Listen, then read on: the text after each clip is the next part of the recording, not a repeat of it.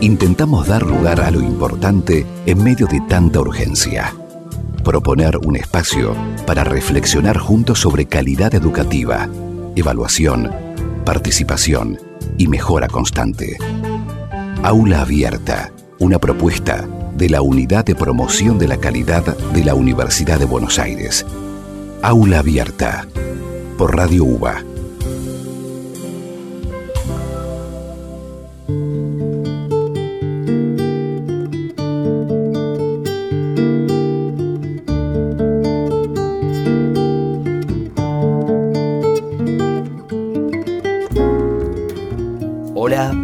bienvenida, bienvenido a un nuevo episodio de Aula Abierta.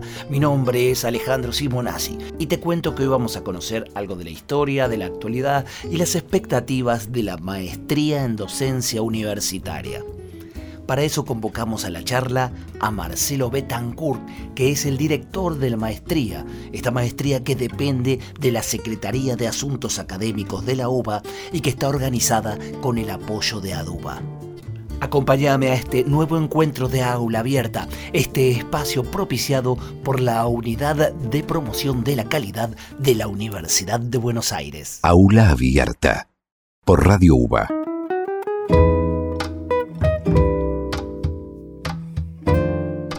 Marcelo, gracias por, por este tiempo con aula abierta, por prestarte a la charla y reflexionar un poco juntos y conocer también de qué se trata esto de la maestría en docencia universitaria. Gracias, ¿eh? Bueno, muchas gracias a vos, gracias por invitarme. Justamente nombro la, maestría y por ahí vendría bien una introducción brevemente, poder contar para quien no sabe qué es la maestría en docencia universitaria. Mira, eh, nuestra maestría en docencia universitaria es un proyecto que lo comenzamos a, lo pensamos y lo comenzamos a desarrollar hace, hace mucho tiempo. Eh, fue alrededor del año 2007 donde nosotros empezamos a trabajar con un proyecto eh, que surgía a partir de una iniciativa de, ADUBA, el sindicato de, de, los docentes universitarios. En aquel momento estaba, estaba el rector Aliu, hablamos con él, le propusimos que queríamos eh, impulsar y, también financiar eh, esta maestría porque consideramos que, los docentes universitarios en ese momento no teníamos la posibilidad, más allá de las carreras docentes, que existían algunas especializaciones, pero en algunas facultades, no en todas, no tenían un espacio para todos y todas de formación, y que al mismo tiempo fuera gratuito. ¿no? En ese momento se estaba discutiendo mucho sobre la calidad de la enseñanza y, sentíamos que como, como docentes nosotros un poco estábamos atravesados por ese discurso, ¿no? Por un lado se nos pedía que teníamos que desarrollar estrategias de calidad y, por el otro lado veíamos que en algunas casas de estudio la formación para los docentes universitarios estaba arancelada. ¿no? Entonces, claro. teníamos que formarnos por un lado y al mismo tiempo destinar parte de nuestros ingresos como, como docentes te, diría que en aquel momento era el equivalente a un cargo de, ayudante de primera. Entonces, bueno, comenzamos a desarrollar este espacio para que fuera accesible y gratuito. Y, hoy, con, todos estos años de trabajo, ¿qué, repercusión, qué, participación tiene entre los docentes de, la UBA? Mira, han pasado muchos años porque la, primera resolución la saca el, el, Consejo Superior allá por el, por el 2010 eh, a partir de esa, esa primera resolución, nosotros comenzamos a desarrollar el espacio. Todos los años se ofrecieron inscripciones para una o dos cohortes. Hemos llegado a tener un número cercano a, los 200 maestrandos y maestrandas, a los 600 maestrandos y maestrandas participando de, de cohortes que se lanzan todos los años. ¿sí? En, el, año 16 nosotros planteamos un, nuevo esquema, digamos, modificamos la resolución, la resolución original para, aprovechar la experiencia que tuvimos hasta ese momento, eh, acreditamos en los dos casos eh, nuestra, nuestra maestría. Eh, y bueno, y así llegamos al año, al año pasado, donde decidimos, un poco empujados por, por la situación de, la pandemia y esa situación de, enseñanza remota forzada por la pandemia, aprovechar la experiencia que comenzamos a desarrollar en forma muy temprana, ya a partir de, marzo, que fue eh, virtualizar nuestras, nuestras estrategias, y desarrollamos un, proyecto para tener también la maestría eh, con un dispositivo a distancia, ¿sí? que convivan las dos, ¿eh? la, la maestría a distancia y la maestría presencial. Y así fue que en diciembre se aprobó la resolución de creación de la carrera a distancia. Es interesante y ahora vamos a hablar sobre e, este, este traspaso, ¿no? La virtualidad, este, empujados un poco por, por la pandemia, pero también es interesante remarcar, permitime ahí un, resaltador, porque hay cierta parte de, la sociedad que tiene una mirada sobre, sobre el docente, que siempre hay un reclamo y que no hay una preparación. Esto que hablabas de la calidad de la educación, la calidad del docente. Y, esta maestría nace justamente de, los docentes, ¿eh? agrupados en, en, sindicatos, solicitando la posibilidad de, de ser mejores en tal caso. ¿no? Sí, para, digo, ser mejores, poder desarrollar nuestras estrategias al mismo tiempo que, la institución eh, garantice el acceso a esa formación en forma gratuita, digamos, porque es lo que ocurre en, cualquier ámbito laboral. Claro. En cualquier ámbito laboral, cuando se busca formar a su fuerza de trabajo, es la, la, institución quien tiene que invertir en eso y no, no, no pedirle al docente que, con sus propios medios o a partir de esos medios eh, financie pero además porque la, Universidad de Buenos Aires tiene mucha tradición en formación docente. Vos fíjate que son muchas las unidades académicas que tienen, que tienen carrera docente, y en particular algunas de las unidades académicas, por, por ejemplo la Facultad de Veterinaria, tienen especializaciones en docencia universitaria. Entonces nosotros queríamos aprovechar al máximo lo primero que hicimos fue articular con todas las carreras docentes y con las especializaciones. En ese momento fue la especialización de veterinarias y también la de ciencias económicas, donde eh, complementamos las currículas, porque, porque más allá de la formación, eh, nos parece muy importante generar un espacio de discusión, de transferencia lateral entre los docentes y de investigación. En la Universidad de Buenos Aires hay mucha riqueza con relación a equipos que están produciendo conocimientos sobre la docencia. Entonces nos parece muy importante generar un espacio de transferencia de todo ese conocimiento que se produce en nuestra institución. Eso es crucial. Claro, claro que sí. Estamos, estamos hablando con Marcelo Betancourt, director de la maestría en docencia universitaria de, nuestra universidad, y, hablábamos recién de, este paso a la, virtualidad, esto, a lo que nos ha llevado la pandemia, que por ahí aceleró algunas cosas que, ya se venían este, poniendo en práctico, e, esta, esta de, la, de hacer un sistema híbrido. ¿Cómo, ¿Cómo fue esta adaptación forzosa, rápida que hubo que hacer en la maestría? Mira, nos pareció, lo, primero nos parecía importante salir, por eso salimos en forma muy temprana. Nosotros habíamos arrancado justo el año pasado eh, con seminarios presenciales y rápidamente generamos dispositivos a distancia. Contamos con la ventaja de que nosotros trabajamos conjuntamente con el CITEP, eh, utilizamos las aulas del CITEP siempre, aún en la maestría presencial. En otro momento, por ahí las aulas del CITEP terminaban siendo repositorios, ¿no? espacios donde nuestros maestrandos y maestros podían recurrir a buscar los programas, los materiales digitales o alguna estrategia o, práctico planteado por los docentes.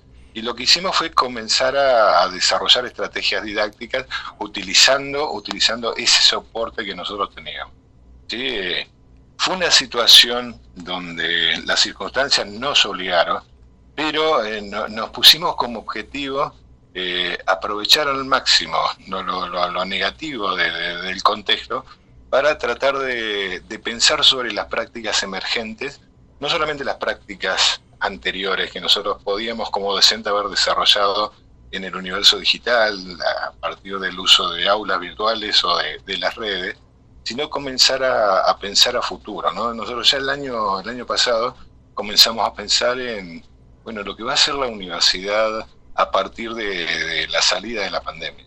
Yo creo que si hay algo que tenemos que, aprovechar de este contexto oscuro que nos ha tocado vivir, que estamos viviendo aún hoy desde el año pasado, es aprovechar al máximo esta circunstancia para poder desarrollar mejores estrategias eh, a partir de que, de que pase o finalice la pandemia. Y, poder al máximo. Claro, y qué interesante que eso se puede dar en un ámbito de reflexión de entre, entre docentes, ¿no? Hablabas de las herramientas que ya tienen, que ya tenían y que pudieron poner en uso para ofrecer la virtualidad. Pero ¿qué encontraron? ¿Qué situaciones encontraron del otro lado, ¿no? Situaciones tan particulares de, de los docentes que, que hacen la maestría, digo que tengan que ver con las herramientas que puedan tener, la conectividad, el hábitat donde tienen que, ahora cursar, la situación emocional propiamente dicha, ¿no? De, este momento tan particular. Todo eso es parte de los considerandos al momento de, ahora este,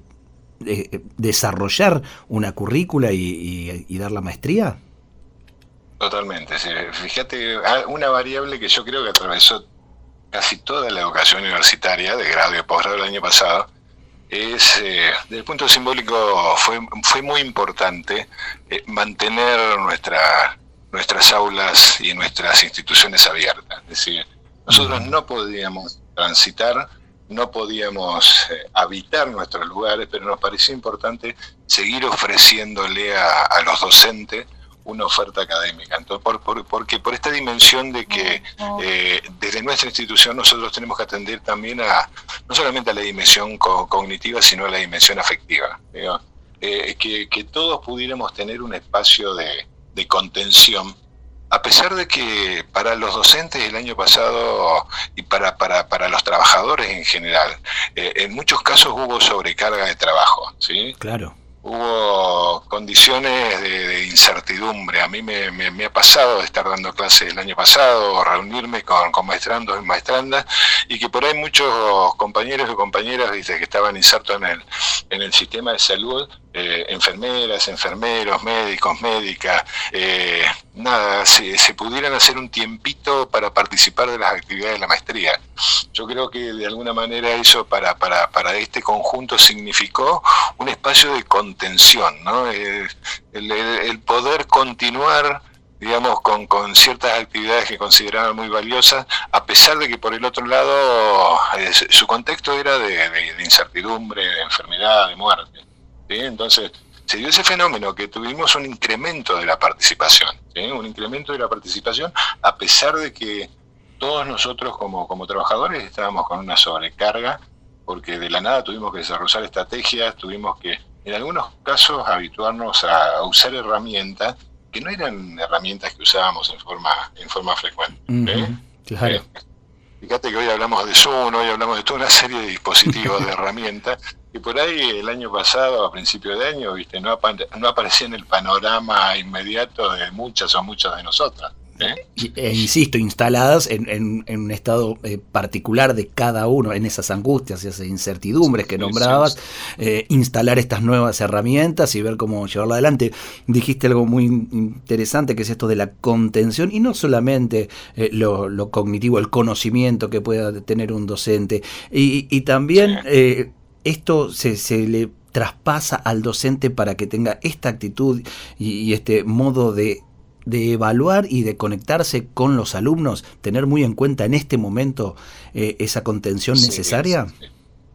Sí, vos, fijate si hay una, una de las líneas, y esto tiene que ver, nosotros tenemos una formación que es transversal, digamos, donde, donde los docentes que son los y las docentes son especialistas eh, de educación superior en educación superior y que por ahí se, han formado en distintos paradigmas o programas de investigación. Pero yo creo que creo que todos estamos atravesados eh, por, por, el mismo eje, todos coincidimos en que eh, las posibilidades de aprendizaje tienen que ver con una dimensión cognitiva, pero también con, la dimensión afectiva. Es decir, es, imposible, es imposible disociar digamos, estas dos dimensiones. Eh, la dimensión afectiva garantiza, garantiza un aprendizaje, ¿sí? un aprendizaje duradero, un aprendizaje digamos, bien sólido, con, con, mucha fuerza.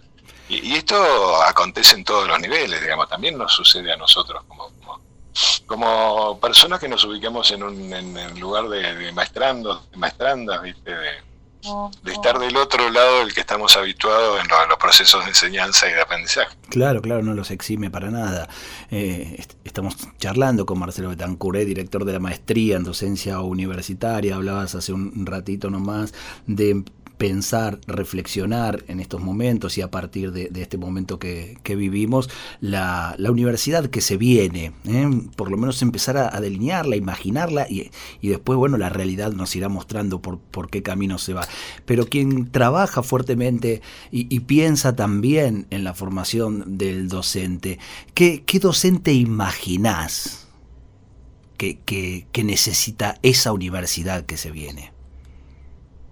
Mira, yo creo que es, un docente que, que estuvo, que estuvo se, se, vio mucho en este tiempo, ¿no? que es, un docente reflexivo. Un docente reflexivo.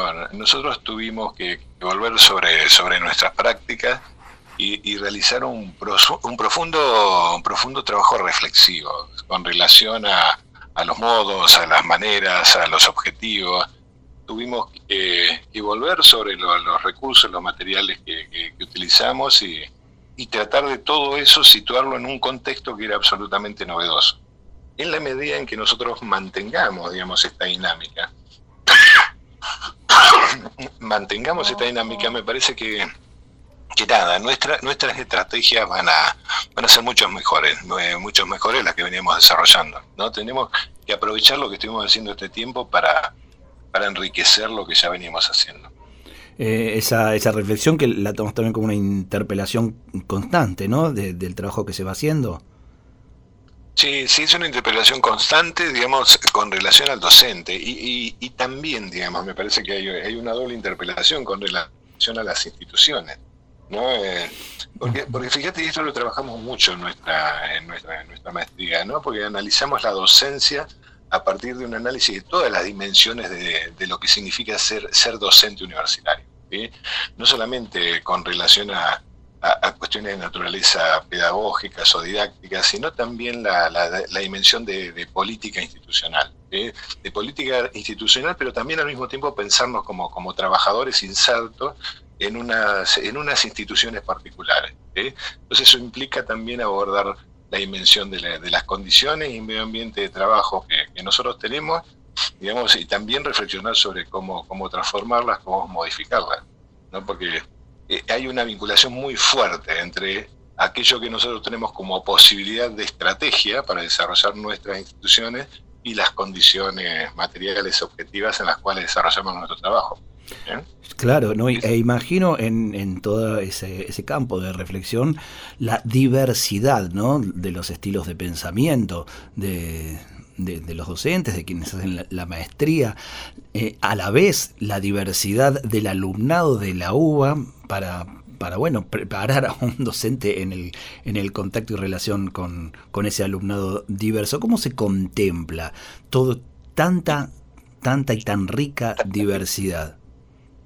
Y, sabes que creo que ese es uno de los valores, uno de los valores relevantes que tenemos en la maestría, que es esa vinculación. Y eso lo veíamos nosotros en, el aula presencial desde el origen de nuestra maestría y, en los espacios virtuales, ¿no? Porque eh, siempre en, todo proceso de, de, aprendizaje uno, por un lado, hay un aprendizaje que tiene que ver con quienes tienen la función institucional de, coordinar, de conducir esos procesos, y después los aprendizajes laterales que se van dando. Vos pensás que, en nuestras aulas, digamos, están trabajando juntos docentes de, de, la Facultad de Veterinaria, de Ingeniería, de Derecho, de Sociales, de Filosofía, de Psicología. Entonces hay una riqueza, hay una riqueza ahí. Eh, porque no solamente es lo que el docente tiene para aportar, lo que puede producir él o la maestranda, sino también las relaciones laterales, esa producción de conocimiento que se da en forma colaborativa, donde la diversidad es un recurso, pero, pero muy valioso, muy valioso. El poder tener al lado tuyo, si sos docente de una facultad como cualquiera, derecho o veterinaria, tener al lado a un docente que vive situaciones similares en la facultad de odontología o en la facultad de psicología. Entonces eso nosotros lo vemos como, como, como un plus de riqueza que tiene este espacio de formación. Claro, porque en definitiva, eh, desde hablabas desde lo cognitivo, son espacios por ahí diferentes, ¿no? De contenidos, pero desde lo afectivo eh, estamos siempre entre, entre un vínculo de personas, ¿no? Sí, un vínculo de personas y, que por ahí en, términos institucionales son, son, son las tradiciones de, investigación y de docencia propias de, de, cada una de nuestras unidades académicas. ¿sí? Nosotros no formamos, transcurrimos, damos clases, investigamos en el marco de unas tradiciones de investigación, en el marco de unos programas, y, acá lo que tenés es precisamente el punto de contacto y de articulación de todas esas tradiciones. ¿sí? Eh, eso después se ve en los resultados, en los resultados de las tesis, eh, en donde confluyen, digamos, experiencias de distintos ámbitos, ¿no? Alguien que viene de una facultad X pudo eh, haber enriquecido su proceso reflexivo al momento de producir una tesis a partir del contacto también con eh, compañeros o compañeras que vienen de unidades académicas con tradiciones muy, muy, muy distintas.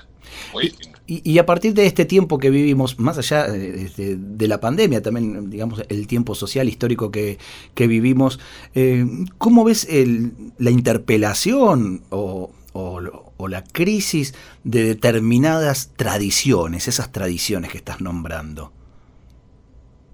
Eh, mira, yo creo que son, son crisis eh, con relación a, la, a, los dispositivos de enseñanza. Hay crisis que, que, se vienen situando, vienen surgiendo a partir de, hace mucho tiempo, ¿sí? mucho tiempo. Las estrategias de, enseñanza comienzan a ser puestas en cuestión, ciertas formas o ciertas enseñanza desde hace varias décadas. Lo que pasa es que la pandemia lo que hizo fue acelerar y universalizar ciertas discusiones que ya estaban latentes, ya se venían dando. Y yo creo, fíjate una cosa, cuando eh, fue en los 90 cuando se empezó a, discutir eh, la enseñanza virtual, por ejemplo, en aquellos momentos era una discusión, pero una discusión mal planteada, ¿no? En términos dicotómicos, era lo presencial versus lo, lo virtual, en, aquel momento histórico surgía como, como una agenda de discusión eh, que, habían planteado los organismos financieros internacionales, el Banco Mundial, la Organización Mundial del Comercio, entonces por eso se comenzó a discutir de esa manera equivocada, ¿no? De, decir si era lo presencial versus lo virtual o lo virtual versus lo presencial, que tenía un propósito, esa discusión, un propósito economicista, digamos, se estaba discutiendo en esos términos. Claro, había una, una, ideología eh, económica en medio de esta reflexión. Absolutamente, absolutamente. Ahora cuando, cuando comenzabas a ver, digamos, que nuestros estudiantes, digamos, comenzaban a eh, construir subjetividad en las redes sociales, ya ahí comenzamos a ver que las estrategias tenían que ser distintas. ¿sí? Porque, porque otros sujetos eran los que nosotros teníamos en el aula. Entonces, en, ya fíjate, estamos hablando de hace mucho tiempo, hace casi más de 20 años. Ese comienza a pensar, y ese término surge en aquella, en aquella época, se comienza a pensar en estrategias híbridas. Eh, para superar esta, esa, esa dicotomía entre lo presencial o lo virtual. Era como darle un valor y una función distinta a lo presencial, aprovechando la dimensión virtual. Ahora, esa discusión es una discusión que se mantuvo en el tiempo y que ahora por la pandemia, digamos, fuimos forzados a nada, a, transcurrir en un universo remoto. Yo creo que, eh, digamos, lo que es importante es aprovechar lo surgido de la pandemia y de alguna manera de alguna manera recuperar viejas discusiones. Sin duda. Por eso te decía, son discusiones que surgieron, o sea que no, no es que ahora surge la novedad de, que tenemos que desarrollar unas estrategias distintas. Eh, esto, esto ya estaba instalado, digamos. Eh, en todo caso, lo, que surge como distinto es la magnitud. Claro, y, también pienso, Marcelo, que las herramientas, claro, están, están hace tiempo, e insisto, como bien decís, la, pandemia pone de relieve la, necesidad urgente de, la utilización de alguna de ellas, pero ¿y, cuánto de ese criterio economicista que, surgió en, los 90 para, para utilizar las herramientas o poner la dicotomía presencialidad, virtualidad, hay, hay hoy presente? Mira, con, el tiempo, con el tiempo se ha demostrado una cosa, es que eh, un dispositivo, una estrategia híbrida centrada en procesos, que, procesos de aprendizaje, que están mucho más personalizadas, requiere mucho más trabajo, ¿eh? Eh, mucho más docente. Es decir, realizar, poner en juego una buena estrategia docente en, entornos remotos implica mucho, mucho trabajo. En, los 90 se, se, se situó una discusión donde se pensaba que la educación superior se podía enlatar en donde yo generaba un dispositivo y después se replicaba sin la necesidad de recurrir mucho a los docentes, eh, ahí había una finalidad de entender a la educación como, como un gasto y tratar, en, en función de esta concepción, tratar de reducir al máximo la inversión en educación. ¿eh? Ahora, cuando vos comenzás a desarrollar una estrategia que tenga una textura, una profundidad distinta, donde vos comenzás a hibridar lo presencial con lo virtual, eso no implica menos trabajo docente, sino por el contrario, implica mucho más trabajo docente. ¿eh? Entonces, una buena enseñanza, una buena enseñanza requiere, requiere incrementar los niveles, los niveles de inversión. Entonces, en todo caso, hay una discusión eh, económica con respecto a la necesidad de, eh, si quieres, expandir la inversión. ¿eh? pero en esta línea, dispositivos más complejos, una mejor enseñanza requiere siempre mayor inversión. Otra, otra falsa dicotomía, ¿no? Hablabas de virtualidad y presencialidad como una dicotomía, inversión y gasto. Sí, sí, sí, totalmente, totalmente, totalmente. Eh, fíjate que esto, nada, nosotros somos conscientes como docentes que... Eh, y yo creo, porque fíjate que indefectiblemente, como docente de una universidad, una universidad pública, y recuperando esta idea del docente atravesado por múltiples dimensiones, eh, nosotros somos, como docentes, somos militantes porque estamos trabajando en una, en una instancia eh, pública, somos militantes eh, de, la educación pública, ¿no? porque estamos, sabemos, estamos convencidos, digamos, que, que, la inversión, la inversión en educación pública impacta, impacta en el desarrollo positivo de nuestro país. Entonces estamos pensando en términos de, de, tener una idea de país y la necesidad de un desarrollo constante, permanente y en expansión. ¿no? Entonces es un posicionamiento político. Claro. El, no pensar en estos términos implica en decir, no sé, abstraes la inversión en educación, la convertís en un gasto y decís, bueno, terminás discutiendo eh, plata, pero sin, sin atender a un modelo de nación. O, o, por ahí sí, digamos, un modelo de nación, pero no es el, el que, compartimos. Absolutamente, qué, interesante, qué lindas ventanas que, abriste, lindas puertitas que abriste para poder seguir en la charla. Nos hemos quedado sin tiempo. Sabía que esto podía pasar en, poder de desarrollar los muchos e interesantes temas que tienen que ver con, la mirada del docente, con la necesidad del docente de, prepararse y con la necesidad de una educación que haga un modelo de nación, como dijiste. Te agradezco muchísimo. Algo que, haya quedado por ahí que, y, que digas, no, yo no, no quiero terminar esta charla sin decir esto. No, mira, una, una cosa linda que realmente yo, yo agradezco mucho al, rector que nos, acompañó en esto, a, a DUBA, digamos, la secretaria académica, es que nosotros a partir de, de abrir nuestra maestría en diciembre con la nueva resolución, que permite eh, desarrollar la carrera eh, a distancia, hemos incorporado una variable que es muy significativa, que es hasta el momento solamente podían participar de nuestra, de nuestra maestría los docentes de la Universidad de Buenos Aires. ¿Sí? Ahora hemos abierto esto al resto de los docentes de las universidades públicas. Y, y en la primer corte que tenemos, tenemos una presencia federal, tenemos docentes de casi todas las provincias de la Argentina. Entonces, esa es una variable, y, fíjate, tuvimos un número inscripto de 400 personas, ¿sí? 400 personas que están cursando con la cohorte nueva que comenzó hace muy poquito, este año, y, es una variable de una riqueza, digamos, el poder estar conversando en un mismo espacio con compañeros de la Universidad Nacional de Misiones, la Universidad Nacional de Catamarca, la Nacional de Formosa, y el resto de las universidades públicas, digamos, nada, me parece que es un, es un dato muy significativo y muy valioso y es un salto que hemos podido dar a partir de este año en la maestría. Es un gran dato porque si hablamos de pensar una nación, eh, no nos podemos quedar en los límites de una ciudad, ¿no? Totalmente, sí, sí, sí, sí, muy bien. Gracias por esta charla, Marcelo. Agradezco muchísimo a vos darme, darme la posibilidad de, poder contarte y de, interactuar con vos. Hasta cada momento. Es Marcelo Betancur, estuvo aquí en Aula Abierta, el director de la maestría en docencia universitaria. Aula Abierta.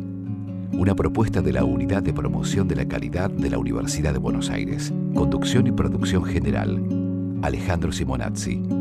Aula Abierta es una idea y realización de la Unidad de Promoción de la Calidad de la Universidad de Buenos Aires, coordinada por Marcelo Míguez.